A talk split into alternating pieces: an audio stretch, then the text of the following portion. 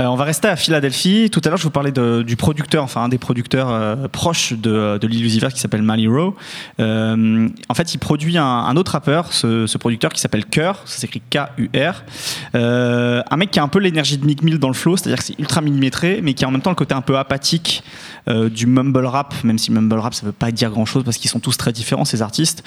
Euh, mais en tout cas, voilà, c'est un, artiste qui est assez jeune, Cœur, qui a commencé en, en 2012 à peu près, mais qui commence vraiment à faire parler de lui. Il a eu un gros tube l'année dernière qui s'appelait Up Top Up Top. Il a sorti une mixtape avec Davist aussi. Et là, cette année, il a sorti au moins, je crois, trois mixtapes qui s'appelaient The Nine, euh, 180 et Finally Happened.